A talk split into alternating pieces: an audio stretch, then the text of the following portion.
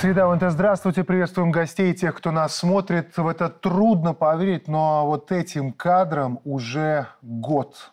Казалось бы, только вчера мир с ужасом наблюдал, как американцы буквально сбегают из доведенного до отчаяния Кабула, и от борта отделяются люди, которые хватались за фюзеляж, как за несбывшуюся мечту, и летят с огромной высоты на землю.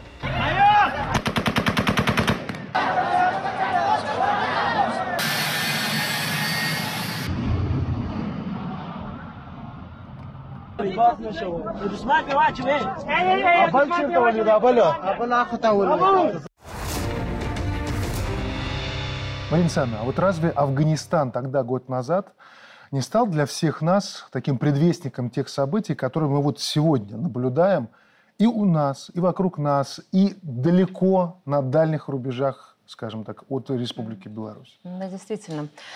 Э, Год тому назад американцы бежали, вы правильно сказали, бежали из Афганистана. Что они оставили? Голод, разруху, э, ущемлены права женщин. Что реально осталось на 85 миллиардов оружия? Президент Афганистана Гани бежал.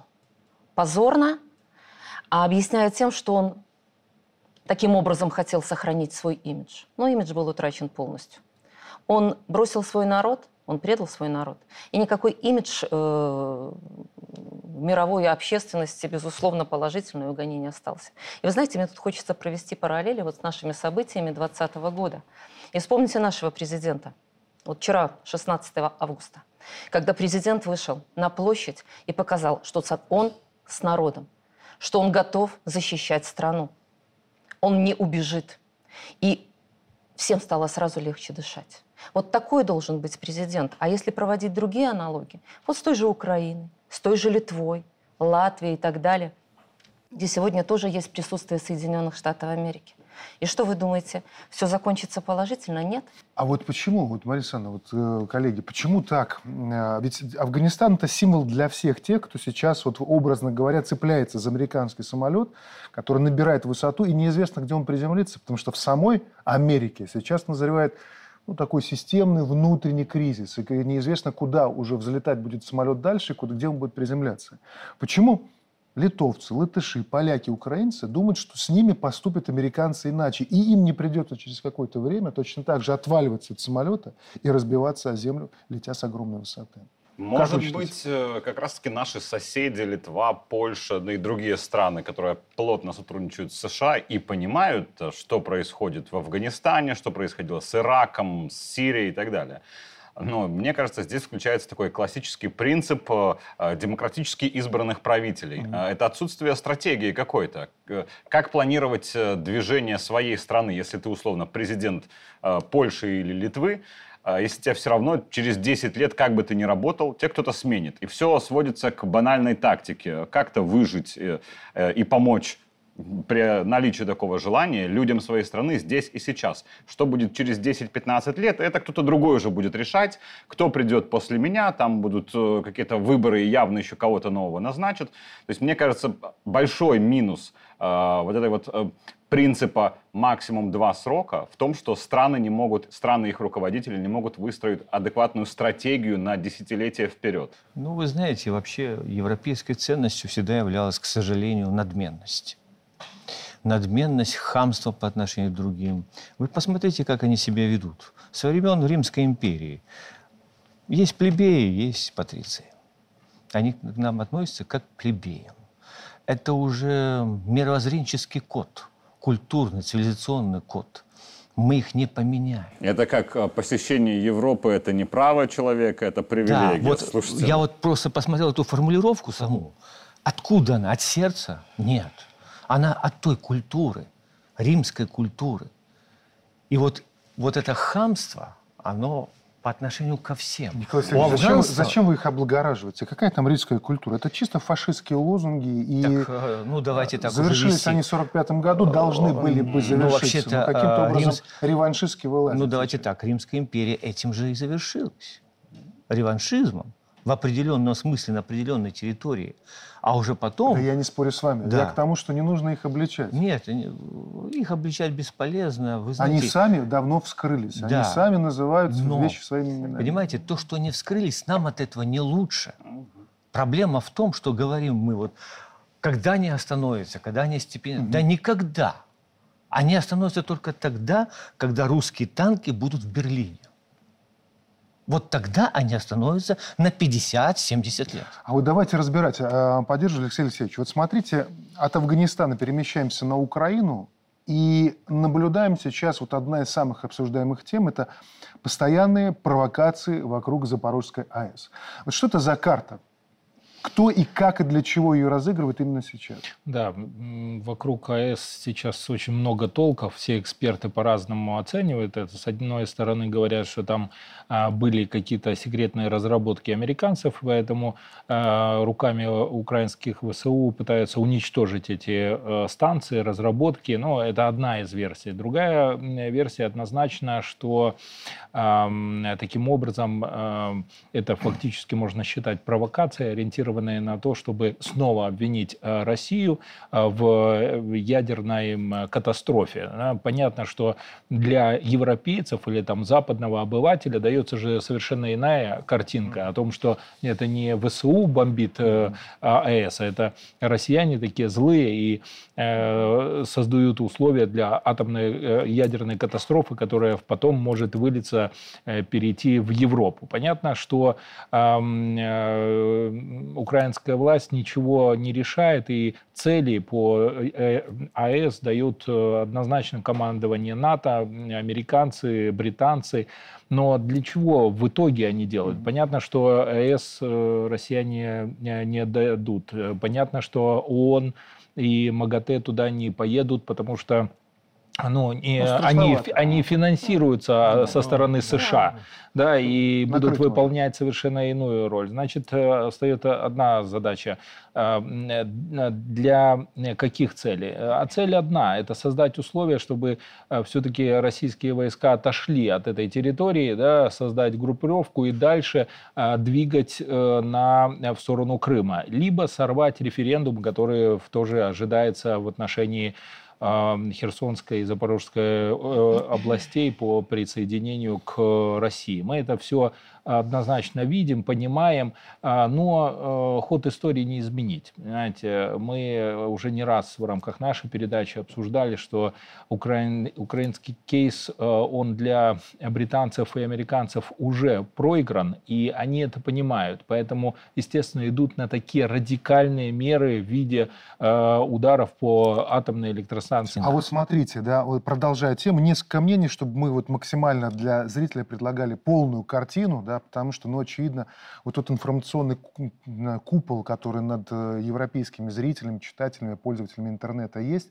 он не позволяет им свести вот прямую между точкой А и точкой Б. Целеполагание. Сопоставить, то есть к- сила, которая Хотя, контролирует с атомную стороны, станцию. Александрович, э, С одной стороны, э, украинская и британская пропаганда кричат, что якобы это русские обстреливают Запорожскую атомную станцию. Нас там на следующий день выходит заявление с призывом э, представителей стран ЕС, э, э, значит, чтобы Россия освободила территорию Запорожской АЭС. То есть все-таки Россия Контролирует. контролирует. Да. А э, зачем стрелять? Так вот, э, Сергей Глазьев, э, один из известнейших э, российских экономистов, один из руководителей Евразийской экономической комиссии, четко говорит о том, что это шантаж. И заявление, которое делает G7 и требует от России вернуть эту АЭС под контроль нацистов, что, по сути, это ядерный терроризм со стороны Да. США и их сателлитов. Да, Александра, согласны однозначно, да? однозначно, потому что, ну, смотрите, это тут вообще можно сложить просто два и два. Вот сегодня появляется петиция в социальных сетях в Украине. Люди, украинцы, они прекрасно понимают, что происходит на Запорожской АЭС. Но эту петицию, поста- они просят там просто прекратить вот атаку на Запорожскую АЭС. Эта петиция убирается просто из социальных сетей. Она игнорируется. А Соединенные Штаты, они далеко, они на другом континенте. Они не подумали о жителях Хиросимы и Нагасаки, когда просто для того, чтобы показать свою силу и преимущество в мире, они сбросили на два города пострад- э, атомная бомба, когда пострадали женщины, дети, и какие были серьезные последствия. Соединенным Штатам, вы знаете, как это? Абсолютно все равно. Зеленский и его сотоварищи Ну, Это им тоже нужно понимать. Это преступники однозначно. Я могу это сказать. Это не 95-й квартал. Это страна, где живут живые люди. И кроме этой страны, вокруг еще и мы. Не забывайте, если какая-то беда случится на Запорожской АЭС, пострадает и Беларусь, пострадают россияне, пострадает Европа, в конце концов. Предполагается, что Черноморское побережье вообще будет недоступно там для какого купания? Да, в принципе, для судоходства Черное море будет А вот давайте недоступно. по- продолжим эту тему, кроме чисто политической составляющей, которая, безусловно, есть, кроме военно-стратегических каких-то моментов отвода российских войск, на что Российская Федерация, разумеется, пойти не может, не то, что даже не хочет, но не может пойти в силу разных причин. Наконец, есть вот э, экологическая составляющая, Да. гуманитарная составляющая, потому что мы помним ведь, что до Запорожской АЭС была Чернобыльская атомная электростанция и провокации, которые были там. Сейчас мы видим сообщение, что диверсионные отряды подрывают ЛЭП, питающие атомную Но здесь станцию же Курской ситуация, кстати, области. другая. Здесь же все-таки на Запорожской огромные остались отходы урана, Совершенно которые верно. 10 лет не вывозились Совершенно- вообще. Николай Сергеевич, но если мы начинаем завязывать вот эти объекты, мы понимаем, что план создать ну, некую локальную ядерную ситуацию, Мгм. он не просто реален, они его воплощают на наших глазах.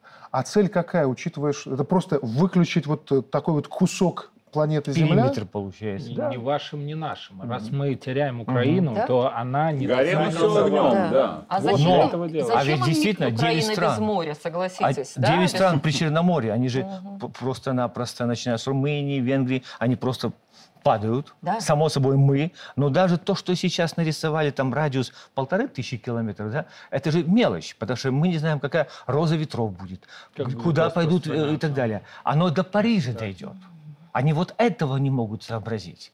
Так они-то, европейцы-то, может, и соображают. Э, э, Штука в том, что вот Европе уже давно, да и с самого начала, конфликт вокруг Украины совершенно не нужен. И даже потому, как лихорадочно всегда Макрон и прочие Шольцы звонили Путину, пытаясь как-то договориться, то есть уже понятно, что Европе зачем? Украина та же под боком. Сейчас для Евросоюза, с учетом того, что проблемы в экономике, есть угроза остаться без газа, они же как бы прекрасно понимают, что легкие намеки на то, что иногда бывает так, что труба перед зимой ломается, они все прекрасно понимают. А тут еще и угроза ядерной катастрофы, которая затронет ЕС в том числе. Поэтому вот эм, европейские политики, которые что-то заявляют, им сейчас выгодно садиться за стол переговоров с Путиным, потому что теперь у них с Путиным общая проблема ядерная, которую создают не Европа и не Россия, а создает Украина, курируемая Британией и США. Игорь, вам надо на стрим просто Макрона пригласить. Я думаю, это будет выход. А, возможно, а возможно нет, ведь Европа, она, знаете, как раньше говорили, как собака. Она все понимает, но сказать ничего не может. Ей уже не позволено. Вот с другой стороны, мы наблюдаем, что на Западе сегодня появляется все больше голосов, которые начинают уже всерьез произносить такие вещи. А с теми ли мы дружим?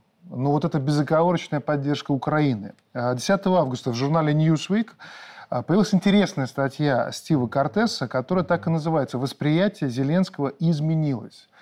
Там много интересных мыслей. Вот одна из них, пожалуйста. Зеленский – безответственный коррумпированный автократ. Противостояние России и Украины не затрагивает жизненно важных национальных интересов США. Вмешательство Байдена вредит Америке и ухудшает положение украинского народа. Америка должна настаивать на диалоге, переговорах и деэскалации. Если стороны откажутся, то настанет время для реализма и сдержанности со стороны США. Потому что это просто не наша борьба, а Зеленский уж точно не наш боец. Еще раз, это не Шарли Эбдо и не карикатура, это журнал Newsweek, очень уважаемое издание, и вот такие заявления, американское издание. Дальше Кортес не одинок в своей мысли. Фигура огромнейшая на э, геополитической дипломатической арене э, Генри Киссинджер, который дает интервью Wall Street Journal и сообщает следующее. «Мы находимся на грани войны с Россией и Китаем по вопросам, которую мы частично создали, не имея никакого представления о том, чем это закончится или к чему это должно привести.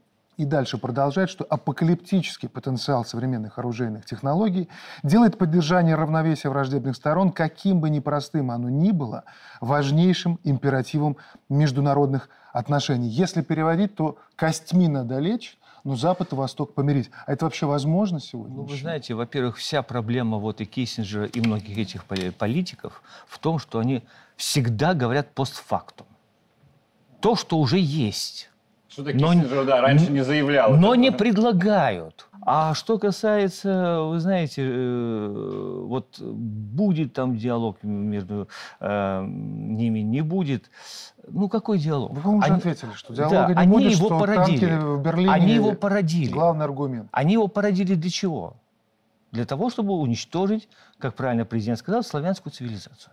Вот такие статусные персонали, как Киссинджер, они выступают э, своего рода медиаторами, которые говорят, так, капитал, останавливаемся, пони- э, понимаем, что мы э, немного а, заигрались, а, не смогли рассчитать свои ресурсы, нам надо примирение. Запад идет на примирение только тогда, когда он понимает, что он слаб, что его стратегия не сработала.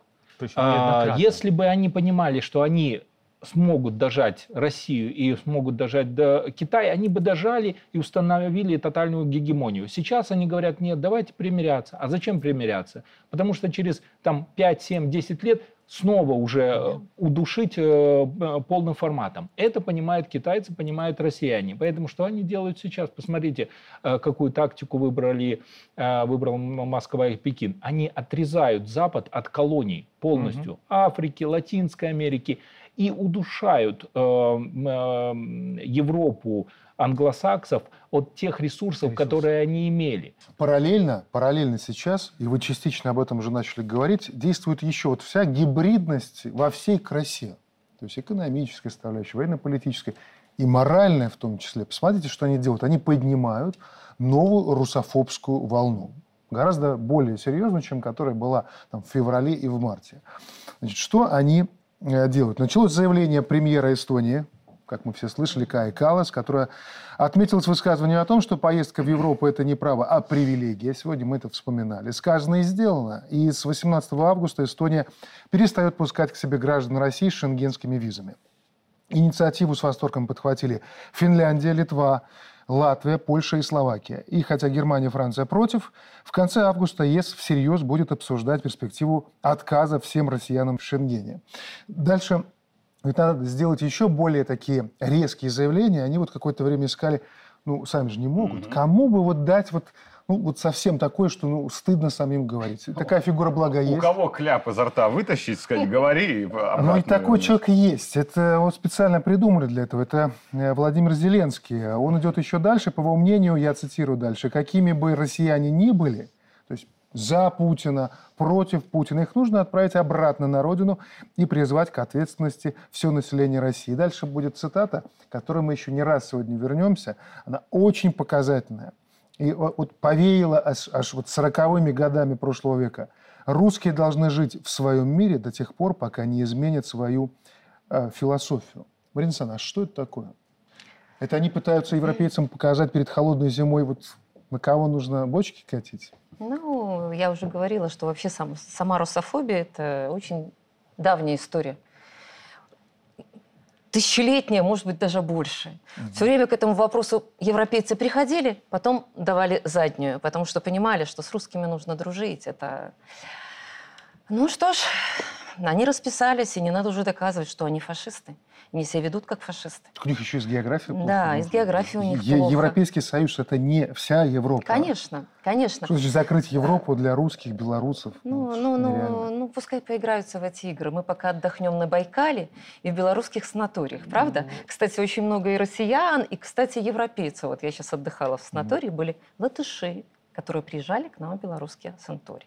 Мы отдохнем, мы будем рады видеть у себя на территории Беларуси. Россияне, я думаю, тоже будут рады видеть у себя. завербуем. Да, пускай едут, везут нам денежку, мы их встретим, покажем, мы как хорошо живем. Ну, а, конечно, слушайте, ну это страшная вещь. Да. На самом деле это страшная Кстати, вещь. да, вот э, между ирониями, вот Игорь, по-моему, в вашем телеграм-канале как раз было о том, что сначала они не, хотеть, не хотят видеть ру- русских в Европейском Союзе, потом плавно дойдут до того, что вообще... Не хотят, э, сначала попробуют забрать э, у русских право на существование в Европе, Да-да-да. а потом право на существование в принципе. Ну, тут еще Но один, это жесткая кстати, Э, стратегия. Это жесткая стратегия, Да. но... Потянут они стратегию? Чем хуже дальше будет Европе, Штатам и Британии, тем агрессивнее будет их политика русофобии, потому что э, ставки все время повышаются, становится хуже э, жизнь их граждан, и нужно заново объяснять, почему во всем виноваты виноват какой-то внешний враг, а очевидно это Путин, Россия, Советский Союз, там, Ленин и все остальное, вплоть до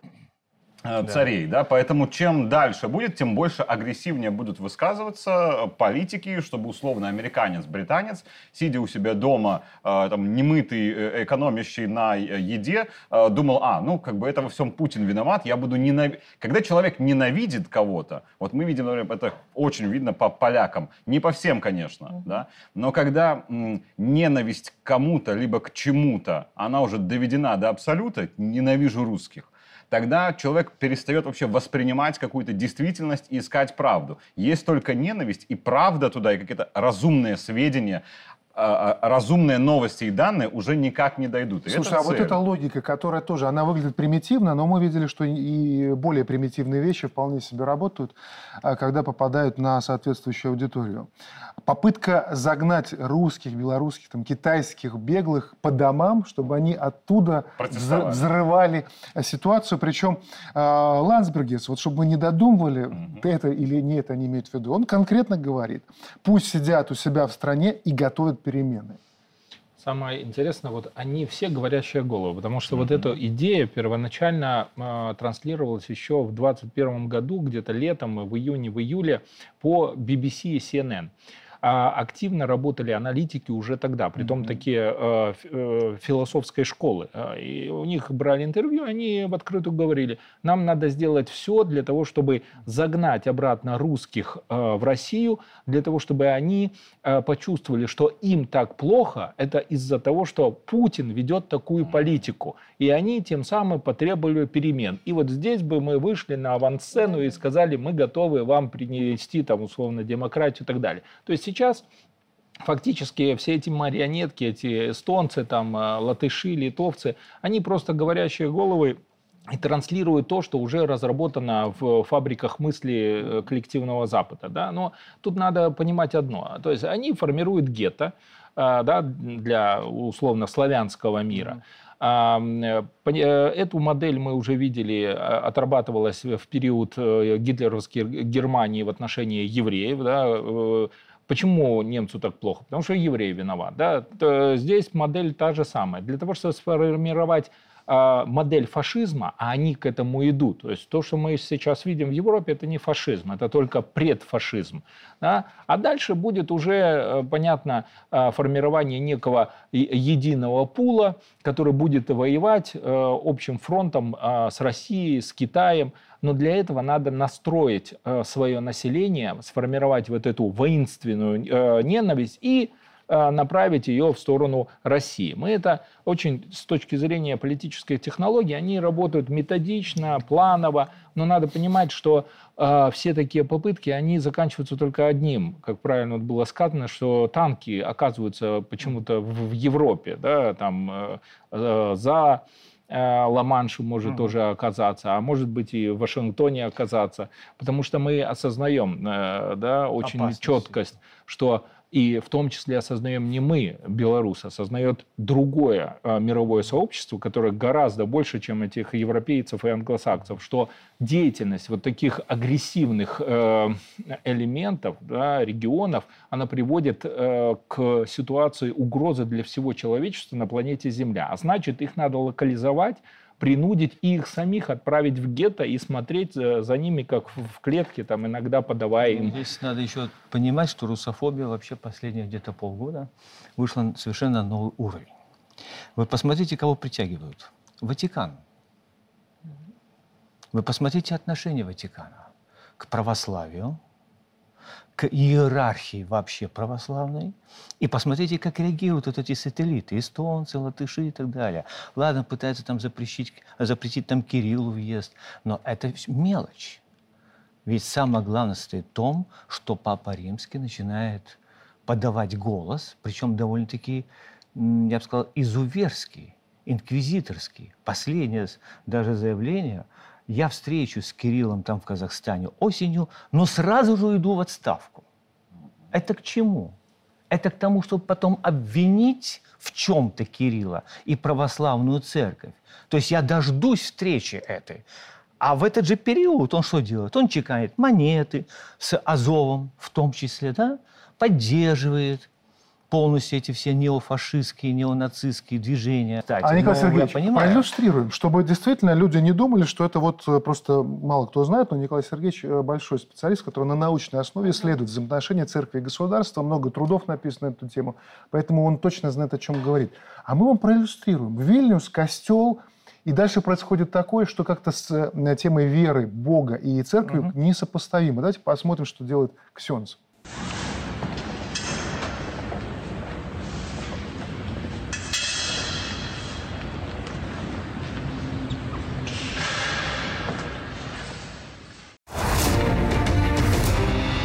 Вот это целование э, вот этого знамени разрушения, э, протеста, вот это символ на кого работает? Это стратегия католической церкви, римско-католической церкви Ватикана в частности. Что касается веры, вероисповедания, межконфессионального этого диалога, здесь просто можно сделать, извините, такой котел ненависти, что здесь мало не покажется никому. Варфоломеевская ночь, она останется в прошлом. И поэтому здесь я хочу сказать, что роль Ватикана во всех этих нюансах мы видим на Украине, что делается. Как только Папа Римский несколько слов сказал, я поеду в Киев, что произошло? Сразу еще где-то 50 церквей сжали православных, несколько десятков православных священников убили. Это всего лишь одна фраза Папы Римского. Как она дорога. Так думать же надо головой, прежде чем говорить.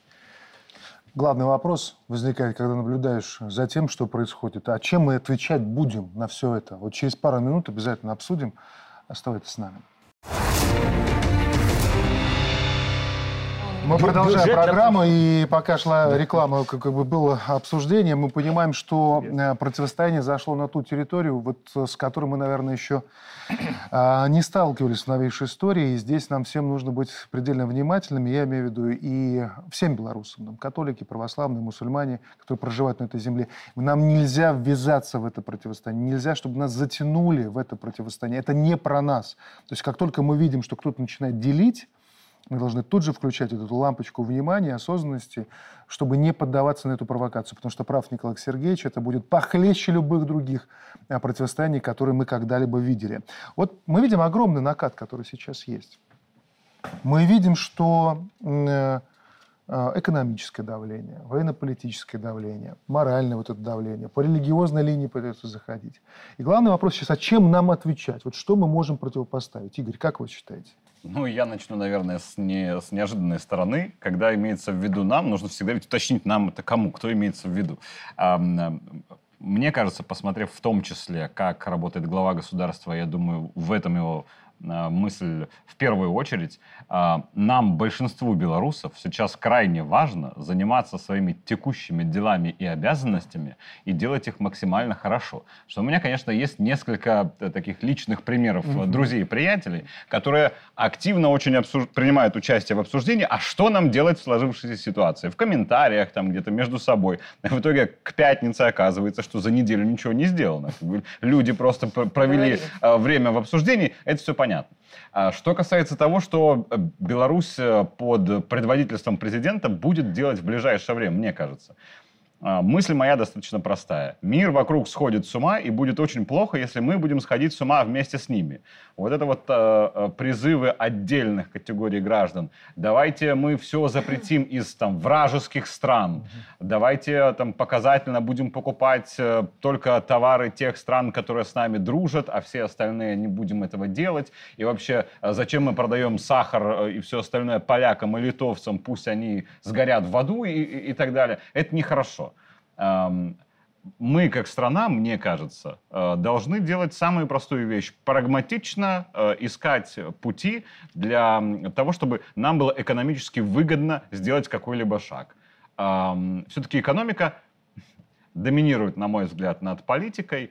И Зеркально отвечать «да». Но если зеркальный ответ нам экономически не выгоден, тогда можно обойтись и без этого. Ну, вот эта встреча в Миорах на прошлой неделе, когда было видно вот по лицам, и понятно, что руководители, ну, вот рабочие, которые там собрались, было видно, что они И ждали и боялись этой встречи, потому что судьба предприятия была неизвестна, а это ведь не вопрос трудоустройства, это вопрос выживания а тут, кстати, вот этого очень, района. Очень э, есть вина тех, кто раньше этот вопрос... Потому что да. если бы с момента, когда mm-hmm. начались проблемы на заводе в Миорах, э, Лукашенко пригласили сразу бы, то его бы люди ждали, как понимая, что ну, сейчас приедет президент, решит вопрос. Ну, приехал, а он не едет. Приехал не едет. Лукашенко и дал... Вот в чем э, его особенность? Он, с одной стороны, э, дал понять, что никто их не оставит, не бросит, что предприятие будет существовать, но при этом, вот отличие сразу от тех, кто сделал красивое заявление, ушел. Он сказал, а вот теперь будем работать. Mm. Это будет тяжелейшая, напряженнейшая работа, но предприятие не пропадет. Давайте послушаем.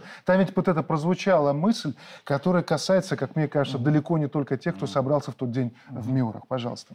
Это время возможностей. И только те выйдут из кризиса окрепшими, кто будет бежать. Пойдем пешком, нас догонит и раздавит, нас затопчут. И дело здесь даже не в политиках. Этих политиков скоро не будет. Это временщики. Там не с кем сегодня разговаривать. Но, знаете, политика политикой, а бизнес, производство – это производство. Если им надо вот это вот золото, которое вы делаете, окольными путями, как угодно, но мы его продадим. Но помните, что главная движущая сила в этом – это вы, не я. У меня море таких городов. Вы должны работать, зарабатывать, строить себе жилье с помощью государства и беречь свой край. Вы. Ну, вы знаете, президент, вот такого мы его знаем, человека, который не просто приезжает по приглашению. Приехать можно, только зачем? Чтобы исправить ситуацию. Но там же есть руководители. Я понимаю президента ездить в каждую точку, а таких свыше 10 точек в Беларуси, как минимум, которые могут вспыхнуть, ну, более-менее там что-то делается, да, как мотовело, то же самое сейчас президент был, да, то есть его не устраивает динамика. И это же было обращение не только к рабочим, это было обращение ко всему управленческому э, своему корпусу, ко всем кадрам. Если вы не справляетесь, отойдите в сторонку, будем без вас справляться, мы вам найдем работу. То есть это вопрос кадровой политики, системы госуправления, принятия адекватных, мгновенных решений и не ждать, что президент будет решать, в какую там, я не знаю, тару заливать молоко. Это действительно где-то было и, и, может быть, и правильно, но и стыдно, если говорить откровенно. Есть Министерство сельского хозяйства, есть очень много структур, которые этим занимаются – но если уже туда влазит президент, скажем так, это значит, ну, понадобилось значит, вмешательство, не дорабатывают. Вы знаете, что я все время думаю? Давайте представим, что вот такие миоры случились где-нибудь в Лиепае, условно. Там, не знаю, в Вильнюсе, условно. И давайте подумаем, как будет развиваться событие. Угу. Да, приехал бы, наверное, президент, ну и уехал. Он, может быть, сработал бы на свой имидж. А Наш президент думает о развитии страны, думает о благосостоянии региона, думает о людях. Сколько было таких миоры у нас, к сожалению. Угу. Помните проблему с деревообработкой? Да, да, да. Президент приехал и сказал, будем делать. Да, к сожалению, может быть э, плохо, что президент должен, знаете, как это, всех вот, во всех эту уверенность селить. Но и хорошо, что у нас есть такой президент. Сказал, мы сделаем эти миоры, потому что развитие регионов для нас важно. Важен каждый человек. Развалились миоры, люди остались без работы. Регион остался, в общем-то, в упадническом э, состоянии. Вот это вот важно. И вы посмотрите, вот сегодня какое серьезное экономическое давление на нашу страну. Тем не менее, пенсии пенсионерам увеличили. Социальное пособие э, семьям, воспитывающих детей, увеличили. Сегодня мы говорим о том, что развивается строительная отрасль. Вот я вам как депутат говорю, очень много обращалось э, людей, многодетных семей, когда э, 18 лет исполнялось старшему ребенку в семье многодетной, они уже не имели права на, скажем, получение вот этого льготного э, жилья и на субсидирование. Сегодня возраст продлен ребенка с 18 до 23 лет. Это, конечно, э, тяжело для государства в финансовой плане, но государство готово помогать людям. Посмотрите, где, в какой стране есть такие социальные преференции. То есть, несмотря на трудности, мы идем вперед. И вот даже вот этот вопрос, что же нам делать, я вот соглашусь с Игорем. Жить, работать, жить. Я вам такой вопрос задам, может быть, не самый популярный, но мне кажется, нам нужно держать его в уме, тем более, что мы там реформируем Конституцию, а, заглядываем вперед. Но вот эта система, она не завязана на волевого лидера, который может потянуть с собой всю вертикаль и воплотить в жизнь вот эту архисложную задачу. Да, отчасти, вот Александр да. Лукашенко уйдет, вот мы потянем вот, вот эти высокие планки, которые сейчас перед обществом поставлены. Отчасти да, к сожалению. Поэтому мы сегодня говорим, и президент это понимает, и должна быть выстроена в стране четкая система сдержек от противовеса. Вот сегодня мы говорим о Всебелорусском народном собрании. И Всебелорусское народное собрание предполагается, что будет принимать важнейшие стратегические И я поддерживаю это полностью. Да, сильный лидер, тем более посмотрите вот вокруг. Ну, слушайте, зачем нам эти менеджеры, временщики и так далее? Нам нужен сильный лидер. Но такой, понимаете, личность, как Александр Григорьевич Лукашенко, ну, это единичная Надо признать, личность. что все-таки модель ручного управления, Да. она оказалась эффективной в Беларуси. А таких бе- стран, как Беларусь, предостаточно рядом. И мы видим, что к чему привели, так сказать, названы рынки. Да, действительно, будет вопрос, э, все, многие задаются вопросом, ну, президент там не вечен, да? Хотя вот мы э, даже на стриме у у Игоря говорили о том, что, ну, как минимум еще две каденции, наверное, должен быть глава государства, потому что будет трясти весь мир, будет переформатирование всего. И без сильного лидера, без того человека, который родился уже Без лидером, режима ничего это всё не будет. Вот о чем речь. Мне кажется, что Александр Григорьевич как раз-таки сейчас, ну, стратегически эм, выстраивает все-таки пока промежуточную э, систему под, э, яр- под сильного лидера одного.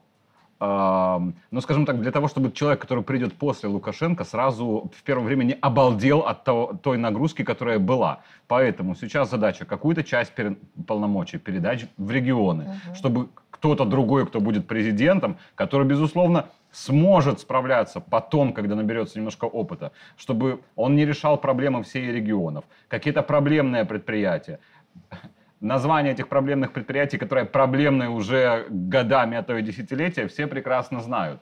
А, Эти проблемы нужно решить для того, чтобы это не перекладывалось на какие-то новые политические силы. А, И Александр Григорьевич, решая сиюминутные какие-то задачи, в том числе расчищает место для того, чтобы тот, кто придет после него, смог эффективно проработать несколько лет, пока не наберется опыта. проявили себя. А вы знаете, что... Алексей, извините, я одну буквально ремарку. Вот вы знаете, вот государство – это целая машина. И я очень хочу, чтобы каждый гражданин Республики Беларусь понимал, что он важный винтик вот в этой, в этой машине, вот в этом Механизм. механизме. И если этот... Вот каждый, один этот болтик убрать, то государство развалится. И вот когда каждый будет внутри это осознавать и делать свое дело, а не только мы, знаете, на Господа Бога и на президента будем полагаться, все будет хорошо. Я даже дополню, э, если бы все в стране хорошо и на совесть делали свою работу, то диктатура Лукашенко была бы не нужна. Э, Александр Григорьевич э, сидел бы спокойно у себя в кабинете, наблюдал за тем, как все прекрасно работают, и вообще никаких вопросов бы не было. А так ему, к сожалению, приходится приезжать, стучать в Здесь даже не диктатура Лу- Лукашенко. Ну, я А вот, условно все ж как он правильно сказал, дикта- вот в сельском хозяйстве ВПК должна быть диктатура. Без нее там никак. Это, кстати, в любой стране. Слушайте, Алексей Алексеевич, вы, вы скажете обязательно, раз вас все вот сейчас оттягивают, значит, и в этом есть знак и символ. Я вам объясню, почему. Мы говор- заговорили про сильных лидеров, эту тему важно обсудить, потому что она к нам сейчас приходит с огромной скоростью. Я вот думаю, вы поймете, почему. Вот я предлагаю ее сейчас обсудить. Сильные лидеры, да, мы наблюдаем, что сейчас вот эта потребность, она рождает там Орбана, Эрдогана, Си Цзиньпина, Путина, э, Александра Лукашенко. Страны, которые понимают, что в какой период мы входим, они ищут ту опору э, тех пассионариев, которые способны взвалить на себя эту ношу и пронести ее, чтобы этот трек для государства был максимально устойчивым, хотя время турбулентное. Зерновой кризис не получился, откинули пока в сторону, карта не сработала. Возвращается нам тема ковида. Обезьянья оспа не пошла. Мгм. Ну, видимо, у нас среда не Только совсем та, учитывая, да. как распространяются Обезьян все нет. заболевания. Но ковид они возвращают, обещают, что к октябрю будет новая совершенно история. И каждый раз, когда мы думаем про ковид, мы сейчас даже думаем даже не про героические подвиги э, врачей, которые в красных зонах вытягивали людей, им низкий поклон. Но сейчас не об этом. А о том, что история это политическая. И когда ты слышишь ковид, ты сразу представляешь в уме Клауса Шваба и подобных идеологов нового мира, вот эту великую перезагрузку и цитаты, которые подсказывают, что сия пандемия получилась не случайно. И что вот этот огромный девятый вал, который будет менять весь мир, который требует от нас вот то, о чем вы сказали, монолитности, силы, каждый рабочий на своих местах, он будет огромным испытанием на прочность. Так, ковид, Клаус Шваб и его великая перезагрузка. Давайте послушаем, к чему нас готовят. Многие спрашивают, когда мы вернемся к нормальной жизни. Ответ короток – никогда. Наша история разделится на две части – до коронавируса и после. Меры социального и физического дистанцирования могут сохраняться и после исчезновения пандемии. Ни одна отрасль промышленности, ни одно предприятие не останется незатронутым. Чтобы положить конец пандемии, необходимо создать всемирную сеть цифрового контроля. Ну, чуть расширяя, в 2020 году Шваб же пояснял, значит, слияние физической идентичности человека с его цифровой и биологической идентичностью. Ну, во-первых, Алексей Алексеевич, расшифруйте, что он имел в виду. Ну, что они с нами планируют про- делать? Простыми словами, новый режим э, фашистской Германии, только фашистская Германия на весь мир. Да, то есть каждому, каждого контролировать, контролировать рождаемость. Каждому чем присвоить он, номер цифровой. Чем он дышит, чем он а, живет, и самое главное, что он думает. Цифровая идентичность – это а, выражение сознания. То есть они должны а, взаимоувязать а, тело, сознание и выражение. Да? Почему? Потому что э, вспомните наше крылатое выражение из э, произведения, что силен княжа карать, силен э, голову знять, не скуешь только дум ланцугами. Да? И вот они сейчас пытаются сковать сознание всего человечества для того, чтобы управлять им. Иначе им не выжить. Они понимают, что для вот этого золотого э, миллиарда, к которому в том числе относится Шваб, э, необходимо рабы, не, э, даже не плебеи, а рабы. Да, а плебеи это те, которые имели какое-то право на что-то, а они должны... Плебеи голосовали хотя бы. А, всех разместить в состоянии рабов. Они, они да, думали, что... Не да, должны жить они, там, дети начинать работать с 7 лет, а, возвратиться к трудовому праву Великобритании там, 1836 года, когда дети как раз по 12 часов 7-летнего возраста работали. И люди, в принципе, должны жить до 35 лет. Да? И их потом можно уничтожать а, вирусами, коронавирусами, еще всем остальным. Но для чего это делается? Понятно, делается, это их модель мира, которую они пытаются насадить. Мы да, весь славянский мир, в том числе и азиатский мир, а, сопротивляются. Они понимают, что а, у нас совершенно другое, э, другие ожидания и совершенно другое отношение к людям. У них отношение как к рабам, у нас отношение как к партнерам. И а, отсюда здесь самый вот важный аспект, вот мы все говорили, что люди, каждый из нас – важно сейчас э, ответственность ложится на каждого управленца. Понимаете, э, президент, когда приезжал вот на Миоры, на другие предприятия, что он самое главное сказал? Он говорит, каждый, я вот приехал на предприятие, что им надо? Только одно, кнут им надо. Mm-hmm. Да? То есть о чем это говорит? О том, что управленцы у нас вообще в таком расслабленном состоянии находятся, а, здесь, в тепличном даже. Здесь ведь нюанс в том, простите, что сейчас, мне кажется, наступает такой очень важный, тонкий политический момент. Не самая популярная тема, но был 2020 когда система выстояла, многие выстояли с ощутимым ударом моральным по себе.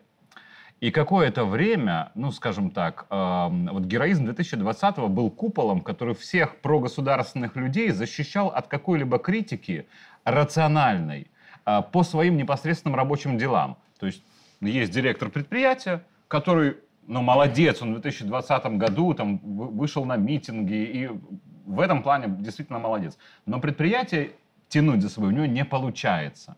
Так вот, если бы э, Александр Григорьевич критиковал этого руководителя предприятия в начале 21-го, то э, вся вертикаль и все прогосударственные люди, может, не все, восприняли бы это, была опасность негативно, что, ну, он так-то натерпелся в 20-м, а тут мы же все за президента, а тут почему-то критика появляется. Но прошло какое-то время, и есть резон вернуться к тому, что приоритет все-таки основная деятельность чиновника, руководителя, а, а уже патриотизм – это здорово, но на, на текущем Дорогие это дело коллеги, второе. кстати, две минуты, ожи- две минуты у нас остается, Потому Николай Сергеевич. Давайте мы тогда все, все правильно, это не последняя программа, поговорим. Но я вот к чему про этот э, ковид проклятый э, сказал. Э, Совершенно понятно, что все, он уже присутствует в нашей жизни, мы же не отрицаем, что там он в том или ином виде он и есть, да, хотя я думаю, что мы еще много чего о нем узнаем. Главный вопрос. Вот этих ребят, которые это посели, у них совершенно четко есть идея. У них совершенно четко есть ресурс. У них есть воля, чтобы воплотить это в жизнь. А что есть у нас? Что у нас за идея, за платформа, за ресурсы, за воля, которые можем, даже если не противопоставлять, но просто отстоять свое право, идти своим путем? Николай Ну, Сергеевич. первое, у нас все-таки, надо говорить откровенно, одна из самых эффективных систем медицинского обслуживания. Это надо признать. Действительно, высокий профессионализм врачей сделали свое дело в 2020 году, в 2021 году. Второе, это политическая воля все-таки руководства страны. Согласитесь, если бы президент Лукашенко повел бы себя как Макрон, все остальные шарахались из стороны в сторону, то, наверное, бы тут уже и третьей страны не было, по большому счету. Ну и третье, вы знаете, все-таки глава государства, национальный лидер своим примером показывает всем, что надо спокойнее к этому относиться. Это объективная реальность. От нее мы не уйдем. Да, будут умирать от этого люди. Но при этом действительно всегда смеялись вот несколько лет э, с президентом. Вот он говорит, надо на трактор садиться работать. А разве это не спасло, скажите? Спасло. Труд, действительно труд. Только труд в этом смысле. И вот эта вся система и Пока ты здравоохранения... на тракторе, у тебя нет времени Да. читать в интернете, какой страшный Да. коронавирус, И и как система скоро мы все умрем. да? госуправления, она просто-напросто дала очень хорошие плоды. Мы будем сталкиваться с негативными явлениями, и мы уже сейчас наблюдаем это. Но опять-таки, э, вы посмотрите, как спокойно у нас э, вообще сфера здравоохранения к этому относится. Потому что они знают уже, что делать. Марина Александровна. Действительно, нужно к этому относиться спокойно, потому что это данность, и нужно учиться жить в этой данности. И действительно, опыт э, Белоруссии во время э, пандемии, он уникален, на мой взгляд. Кто бы как ни улыбался тогда м, и смотрел на нас косо, Ну, видя, что мы оказались большой. правы. Да. Вот. Ну, медики будут работать. Будут вакцины. Люди должны сознательно и понимать, относиться к этому. Вакцинироваться, безусловно, потому что очень много у нас этих антипрививочников. Но я считаю, что это неправильно, это мое мнение, я никому не навязываю, но я советую все-таки э, действительно вакцинироваться, ревакцинироваться, жить. То есть ответственность граждан еще и должна ответственность быть. граждан, Обратная связь безусловно. должна И о быть. себе, своей семье, и о окружающих людях. Это тоже. А глобально я имел в виду. С медициной мы справимся, я уверен, система выстроилась. Но вопрос вот в том, знаете, идея в чем? Они, они ведь ну, готовы приступить вот эту вот эм, черту добра и зла ради того, чтобы воплотить свою идею. Вы говорите, каждый человек должен на своем месте... Вот есть то, что, условно говоря, идея, которая может коснуться каждого и вот зажечь его к тому, чтобы он вот в этот период просто прошел, просто не сломался. Мне кажется, для нас всех сейчас важно э, в вопросах и экономических, и медицинских, стратегических вопросах доверять главе государства и освободить его, в хорошем смысле, от решения тактических вопросов, типа как решить вопрос с тетрапаком и куда наливать молоко, и как сделать большую локализацию белорусского велосипеда. Это все мы должны делать сами. У там, президента и так голова болит по стратегическим вопросам. А что, что касается вот стратегии, я вот предложил бы довериться главе государства, потому что за последние годы, когда он говорил что-то, и не все верили, что это правильно, время показало, что Ну, вы президент был знаете, прав. Должна быть еще, конечно, просветительская роль государства. Системное образование, просветительская роль. Чтобы вот вы, как говорите, чтобы вот эта глобальная вся мишура просто не накрыла нас. Это очень важная мысль. Это очень важная мысль распространять вот этот главный импульс на всех остальных. Алексей Алексеевич, Кратко. да. Я понял. Самое важное понимать, что мы столкнулись э, с системой разрушения модели управления или контроля над биологическим оружием. В том числе, да, сейчас же разные э, обсуждения идут, откуда ковид все-таки вышел. Но э, факт остается одним, в том, что вся международная система, созданная после Второй мировой войны, она претерпела изменения. И сейчас посмотрите, какое большое количество лабораторий, а, притом на постсоветском пространстве находятся. И кроме ковида, уже посмотрите сейчас вспышки других заболеваний, вирусных, бактериологических э, заболеваний. Поэтому мы э, в действительности на международном уровне должны говорить о создании совершенно новых стандартов, новых механизмов, структур, которые позволили бы контролировать англосаксов, там, европейцев, корпораций, которые заинтересованы как раз в том, чтобы э, насадить совершенно новую модель человечества. Спасибо большое за участие в программе, за этот разговор. Обязательно к отдельным темам еще будем возвращаться, потому что они нуждаются в том, чтобы мы не просто их осмысливали постоянно, но держали в фокусе своего внимания. Спасибо вам большое. Благодарю. Давайте зафиксируем это для истории. 2022 год. Владимир Зеленский, президент Украины, призывая Запад к тотальному изгнанию россиян, произносит – русские должны жить в своем мире до тех пор, пока не изменят свою философию. Вот те, кто вложили в него это, вынесли Зеленскому приговор исторический.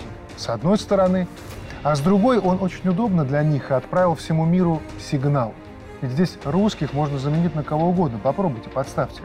Белорусы, китайцы, бразильцы, наконец, сами же украинцы. Вот увидите, в конечном итоге они остановятся именно на украинцах. И знаете, откуда такая уверенность? Она берется вот из этих кадров годичной давности. Видео страшное, но честное. Смотрим.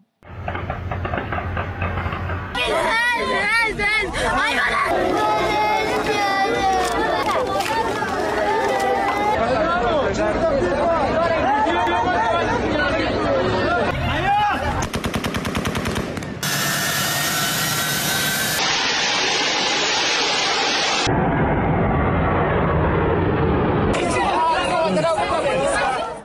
сказал, что с другими будет иначе? И еще раз, русские должны жить в своем мире до тех пор, пока не изменят свою философию. Философию. А на что изменить? На это? Или вот это? А может быть, вот на это? Им надо переформатировать наши мозги. Мы как-то выжили в 1917-м, как-то выжили в 1941-м и как-то выжили в 90-х. Вот это как-то им не дает покоя шмотки, тачки, баксы разбиваются в какую-то там неведомую философию. Они это поняли, и теперь их цель – философию поменять. Проблема в том, что и мы порядком подзапутались, и нам бы тоже провести ревизию, чтобы понять, кто мы есть и кем мы хотим быть завтра. Не искать оправданий в кознях других, заглянуть в себя. Еще раз, мы поняли, кто они. Ширма рухнула окончательно. Последний фиговый листок сдул конфликт на Украине, оголив весь срам Запада. Точка, все понятно. Теперь давайте решим, кто мы. Как там у Достоевского было? В чем наше призвание в среде человечества? Давайте подумаем об этом. На сегодня все. Счастливо. thank you